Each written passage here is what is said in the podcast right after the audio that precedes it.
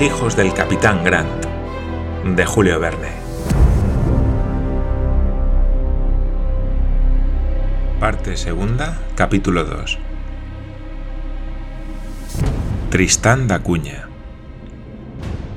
Si el yate hubiese seguido la línea del Ecuador, los 196 grados que separan Australia de América, o por mejor decir, el Cabo Bernuil del Cabo Corrientes, habrían equivalido a 11.760 millas geográficas. Pero en el paralelo 37, esos 196 grados, a consecuencia de la forma del globo, no representaban más que 9.480 millas. Desde la costa americana a Tristán da Cunha se cuentan 2.400 millas de distancia que John Mangles esperaba salvar en 10 días si no retardaban la marcha del yate los vientos del este. Pero no hubo vientos contrarios. Al anochecer la brisa decayó sensiblemente, después varió y el Duncan pudo desplegar en un mar tranquilo todas sus incomparables cualidades. Los pasajeros habían vuelto a sus costumbres de a bordo, no parecía que hubiesen permanecido un mes fuera del buque. Después de haber surcado las aguas del Pacífico, se extendían bajo sus miradas las del Atlántico, y salvo algunos matices, todas las olas se parecen. Los elementos, que a tan terribles pruebas les habían sometido, reunían sus esfuerzos para favorecerles. El océano estaba tranquilo, el viento venía de buena parte, y todo el velamen, hinchado por las brisas del oeste, ayudaba al infatigable vapor almacenado en la caldera. Aquella rápida travesía se llevó a cabo sin accidentes ni incidentes. Se esperaba con confianza la costa australiana. Las probabilidades se convertían en certezas. Se hablaba del capitán Grant como si el yate fuese a buscarle en un punto determinado su camarote y los cois de sus dos compañeros se prepararon a bordo. Mary Grant se complacía en arreglarlos y embellecerlos con sus propias manos. Le había cedido su cámara a Monsieur Olvinet, el cual se trasladó a la de Madame Olvinet, que confinaba con el famoso número 6, retenido a bordo del Scotia por Santiago Baganel. Casi de continuo permanecía encerrado en él el sabio geógrafo trabajaba desde el amanecer hasta que anochecía en una obra titulada Sublimes impresiones de un geógrafo en la Pampa Argentina. Se le oía articular y casi cantar con voz conmovida sus elegantes y redondeados periodos antes de fijarlos en las blancas páginas de su prontuario, y más de una vez, infiel a Clio, la musa de la historia, invocó en sus transportes a la divina Calíope, que está al frente de la epopeya. Paganel no lo negaba. Por él, las castas hijas de Apolo abandonaban voluntariamente las cumbres de Helicón y del Parnaso, por lo que Lady Helena le felicitaba sinceramente. El mayor le felicitaba también por sus visitas mitológicas. Pero sobre todo, añadía, no más distracciones, querido Paganel, y si por casualidad os pasa por el magín aprender el australiano, no lo estudiéis en una gramática china. Las cosas de a bordo iban, pues, viento en popa. Lord y Lady Glenarvan observaban con interés a John Mangles y Mary Grant, sobre cuyas relaciones nada tenían que decir, y puesto que John no les hablaba nunca de ellas, lo mejor era dejarlas pasar como inadvertidas. ¿Qué pensará el capitán Grant? dijo un día Glenarvan a Lady Helena. Pensará que John es digno de Mary, querido Edward, y no se engañará. El yate marchaba rápidamente hacia su objetivo. Cinco días después de haber perdido de vista el Cabo Corrientes, el 16 de noviembre, se hicieron sentir muy buenas brisas del este, tan codiciadas por los buques que doblan la punta africana, combatidos por los vientos regulares del sudoeste. El Duncan echó trapo y más trapo, y con su trinquete, su cangreja, sus gavias, sus juanetes, sus sobres, sus alas y arrastraderas, forzó su marcha con sin igual atrevimiento. Su hélice mordía apenas las aguas fugitivas que cortaba su entrave, y parecía entonces que luchaba con los yates de carrera del Royal Thames Club. Al día siguiente, el océano, cubierto de inmensas olas, parecía un estanque obstruido por las hierbas. Hubiérase dicho que era un mar de mimbres entretejidos, suministrados por los despojos de todas las plantas y árboles arrancados de los continentes cercanos. El Duncan parecía deslizarse por una larga pradera que Paganel comparó justamente con las pampas y se demoró un poco su marcha. Veinticuatro horas después, al rayar el alba, se oyó la voz del vigía. ¡Tierra! exclamó. ¿En qué dirección? preguntó Tom Austin, que estaba de cuarto. En la Marina, estar de cuarto es lo mismo que estar de guardia. Es una locución usada también a veces por las tropas de tierra. A sotavento, respondió el vigía. A este grito conmovedor se pobló al momento la cubierta del yate. Muy pronto salió de la toldilla un inmenso anteojo de larga vista, seguido inmediatamente de Santiago Paganel. El sabio asestó su instrumento en la dirección indicada, y nada vio que pareciese tierra. Mirad las nubes, le dijo John Mangles. En efecto, respondió Paganel, parece una especie de pico, casi imperceptible aún. Es Tristán da Cuña, respondió John Mangles. Entonces, si no me es infiel la memoria, replicó el sabio, debemos estar de él a una distancia de ochenta millas, que es la distancia a que es visible el pico de Tristán, que tiene ocho mil pies de altura. Precisamente, respondió el capitán John. Algunas horas después fue perfectamente visible en el horizonte el grupo de islas muy altas y muy escarpadas. La cumbre cónica de Tristán se destacaba en negro sobre el fondo resplandeciente del cielo, listado por los rayos del sol naciente, y luego la isla principal se ostentó coronando una mole de rocas en la cima de un triángulo inclinado hacia el nordeste. Tristán da Acuña está situado a los 37 grados 8 minutos de latitud austral y 10 grados 44 minutos de longitud al oeste del meridiano de Greenwich. A 18 millas al sudoeste está la isla inaccesible y a 10 millas al sudeste la del Ruiseñor, las cuales completan aquel pequeño grupo aislado en aquella pequeña porción de Atlántico. Hacia el mediodía se distinguieron las dos principales señales que sirven a los navegantes de punto de reconocimiento, a saber, en un ángulo de la isla inaccesible una roca que figura exactamente un buque a toda vela, y en la punta norte de la isla de Ruiseñor dos islotes que parecen un fuerte arruinado. A las tres, el Duncan entró en la bahía de Falmouth de Tristán da abrigada de los vientos del oeste por la punta de Help o del Buen Socorro. Allí estaban anclados algunos balleneros dedicados a la caza de focas y otros animales marinos, de los que en aquellas costas se presentan innumerables variedades. John Mangles buscó detenidamente un buen fondeadero, porque aquellas ensenadas de herradura son muy peligrosas cuando soplan vientos del noroeste y del norte, y en aquel sitio precisamente se perdió con todo su cargamento y tripulación en 1829 el bergantín inglés Julia. El Duncan atracó a media milla de la playa y ancló sobre un fondo de rocas de veinte brazas. Pasajeros y pasajeras se embarcaron inmediatamente en la lancha y pusieron el pie en una arena fina y negra, impalpable residuo de las rocas calcinadas de la isla. La capital de todo el grupo de Tristán da Cuña consiste en una aldea situada en el fondo de la bahía, a orillas de un gran arroyo muy murmurador. La componen unas 50 casas bastante limpias y dispuestas con la regularidad geométrica que parece ser la última palabra de la arquitectura inglesa. Detrás de aquella ciudad en miniatura se extiende una llanura de 1500 hectáreas, limitada por un inmenso terraplén de lavas, y en aquella meseta descuella la cumbre cónica que tiene 7000 pies de altura.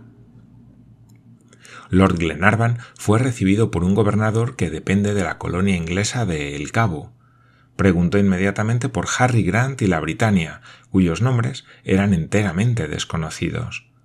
Las islas de Tristán da Cuña están fuera del derrotero de los buques y son, por consiguiente, poco frecuentadas. Desde el célebre naufragio del Blanden Hall, que embarrancó en 1821 en las arenas de la isla inaccesible, dos buques habían arribado desmantelados a la isla principal. El Primoguet, en 1845, y la fragata americana Filadelfia en 1857. No consigna la estadística cuñana de los siniestros otras catástrofes. No esperaba Glenarvan encontrar datos más precisos y solo preguntó al gobernador de la isla para tranquilidad de su conciencia. Hasta envió todas las lanchas de a bordo a dar una vuelta alrededor de la isla, cuya circunferencia es todo lo más de 17 millas. Aunque fuese tres veces mayor, Londres o París no cabrían en ella. Durante este reconocimiento, los pasajeros del Duncan efectuaron un paseo por la aldea y las playas vecinas. La población de Tristán da Cunha no llega a 150 habitantes. Estos son ingleses y americanos casados con negras y otentotas de El Cabo que nada dejan de desear bajo el punto de vista de la fealdad. Los hijos de esos enlaces heterogéneos presentan una mezcla muy desagradable de la rigidez sajona y de la negrura africana. Aquel paseo de gentes que se sentían felices solo al pensar que pisaban terreno firme se extendió hasta la playa con que confina la gran llanura cultivada que solo existe en aquella parte de la isla. En todos los demás puntos, la costa está formada por acantilados de lava escarpados y áridos. Allí se contaban millares de millares de enormes albatros y esos sorprendentes animales llamados pájaros bobos. Los viajeros, después de examinar aquellas rocas de origen ígneo, se encaminaron a la llanura. Numerosos manantiales, alimentados por las perpetuas nieves del cono, murmuraban en distintas direcciones. Verdes matorrales, en los que se contaban casi tantos pájaros como flores, amenizaban el escenario. Un solo árbol de la especie de los filíperos, que tenía veinte pies de altura, y el tusé, planta gigantesca de tallo leñoso, descollaban sobre los zarzales. Una aceña sarmentosa, de grano picante, perteneciente a la familia de las rosáceas, gruesos bejucos de entrelazados filamentos, ananás, cuyos perfumes balsámicos cargaban la atmósfera de penetrantes olores, musgos, apios salvajes y helechos formaban una flora escogida, aunque poco numerosa. Una eterna primavera animaba con su benéfica influencia aquella isla privilegiada. Paganel sostuvo con su habitual entusiasmo que allí estaba la famosa Ojigia, cantada por Fenelón, y propuso a Lady Glenarvan buscar una gruta y suceder con ella al amable Calipso, sin pedir él para sí mismo más misión que ser una de las ninfas que la servían. Conversando y admirando, llegaron los paseantes al yate a la caída de la tarde. En las inmediaciones de la isla pacían muchos bueyes y rebaños de carneros, y los campos de trigo, maíz y legumbres, importados allí cuarenta años atrás, ostentaban sus naturales riquezas hasta en las calles de la capital. En el momento de regresar Lord Glenarvan a bordo, llegaban al yate las lanchas que en algunas horas habían dado la vuelta a la isla sin encontrar en ninguna parte vestigio de la Britania. Aquel viaje de circunvalación hizo borrar definitivamente la isla de Tristán del programa de las investigaciones y no dio ningún otro resultado. El Duncan podía, sin ningún reparo, abandonar inmediatamente aquel grupo de islas africanas y seguir su rumbo al este. Si no partió aquella misma noche se debió a que Glenarvan autorizó a la tripulación para ir a la caza de focas, que son allí numerosísimas, y bajo el nombre de vacas, leones, osos y elefantes marinos, pueblan las orillas de la bahía de Falmouth. En otro tiempo, las ballenas francas abundaban en las aguas de la isla, pero tanto las acosaron y arponearon los pescadores que son ya muy contadas las que aparecen en aquellos mares. La tripulación del yate resolvió dedicar a la caza toda la noche y proveerse abundantemente de aceite, por cuyo motivo quedó aplazada la partida para el día siguiente, 20 de noviembre. Durante la cena, Paganel dio algunos curiosos pormenores sobre las islas de Tristán que interesaron a sus oyentes. Estos supieron que aquel grupo, descubierto en 1506 por el portugués Tristán da Cunha, uno de los compañeros de Albuquerque, permaneció inexplorado por espacio de más de un siglo. Pasaba, no sin razón, por un nido de tempestades, siendo tan mala su reputación como la de las Islas Bermudas. Muy pocos buques visitaban las islas de que se compone, y ninguno se acercaba a ellas como no fuese de arribada forzosa, arrojado a pesar suyo por los huracanes del Atlántico. En 1697, tres buques holandeses de la Compañía de Indias arribaron a las islas de Tristán y determinaron su posición, dejando al gran astrónomo Halley el cuidado de revisar sus cálculos en 1700. Desde 1712 Hasta 1761, algunos navegantes franceses tuvieron de ellas conocimiento, principalmente la Perús, que en virtud de las instrucciones que llevaba, tocó en ellas durante su célebre viaje de 1783. Estas islas, tampoco visitadas hasta entonces, habían permanecido desiertas, cuando en 1811 el americano Jonathan Lambert se propuso colonizarlas. Él y dos compañeros abordaron en ellas en enero y desempeñaron resueltamente su oficio de colonos. El gobernador inglés del Cabo de Buena Esperanza, sabiendo que prosperaban, les ofreció el protectorado de Inglaterra. Jonathan aceptó y enarboló en su cabaña el pabellón británico parecía deber reinar pacíficamente sobre sus pueblos, compuestos de un viejo italiano y de un mulato portugués, cuando un día, en un reconocimiento de su imperio, se ahogó o le ahogaron, no se sabe cómo ni por qué. Llegó 1816. Napoleón fue cautivo a Santa Elena, y para asegurarle mejor, Inglaterra puso guarnición en la isla de la Ascensión y en Tristán da Cuña. La guarnición de Tristán consistía en una compañía de artillería de El Cabo y un destacamento de otentotes que permanecieron allí hasta 1821 y a la muerte del prisionero de Santa Elena volvieron a El Cabo. Un solo europeo, añadió Paganel. Un cabo, un escocés. Ah, un escocés, dijo el mayor, a quien sus compatriotas interesaban siempre muy especialmente. Se llamaba William Grass, respondió Paganel, y permaneció en la isla con su mujer y dos otentotes. Luego, dos ingleses, un marinero y un pescador del Támesis, exdragón en el ejército argentino, se reunieron al escocés y, por último, en 1712, uno de los náufragos del Blendon Hall, acompañado de su joven mujer, halló refugio en la isla de Tristán. Así pues, la isla tenía en 1712 seis hombres y dos mujeres. En 1721 tenía siete hombres, seis mujeres y catorce niños. En 1815 el número se había elevado a 40 y actualmente se ha triplicado. Así empiezan las naciones, dijo Glenarvan. Añadiré, repuso Paganel, para ampliar la historia de Tristán da Cuña, que esta isla no merece menos que la de Juan Fernández el nombre de la isla de los Robinsones. Si dos marineros fueron sucesivamente abandonados en Juan Fernández, dos sabios estuvieron muy próximos a serlo en Tristán da Cuña. En 1793, uno de mis compatriotas, el naturalista Aubert du Petit Tonard, arrebatado por su entusiasmo por la flora, se perdió y no llegó al buque sino en el acto mismo de mandar el capitán levar anclas. En 1824, un compatriota vuestro, amigo Glenarvan, un hábil dibujante, Augusto Earl, permaneció ocho meses abandonado en la isla. Su capitán, olvidando que estaba en tierra, se hizo a la vela para el cabo.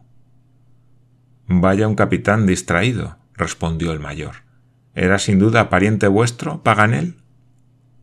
Si no lo era, merecería serlo.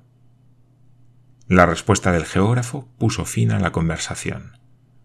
Durante la noche, la tripulación del Duncan hizo buena caza, pasando de la vida a la muerte a unas cincuenta grandes focas. Después de haber autorizado la caza, no podía Glenarvan oponerse a que se sacase partido de ella. El día siguiente se invirtió en extraer el aceite y preparar las pieles de los lucrativos anfibios. Los pasajeros, como era natural, hicieron en este segundo día de descanso otra excursión por la isla. Glenarvan y el mayor llevaron las escopetas para saber lo que era la caza cuñana. Llegaron los paseantes hasta la falda de la montaña, en un terreno sembrado de restos descompuestos, escorias, lavas porosas y negras y todos los detritos volcánicos.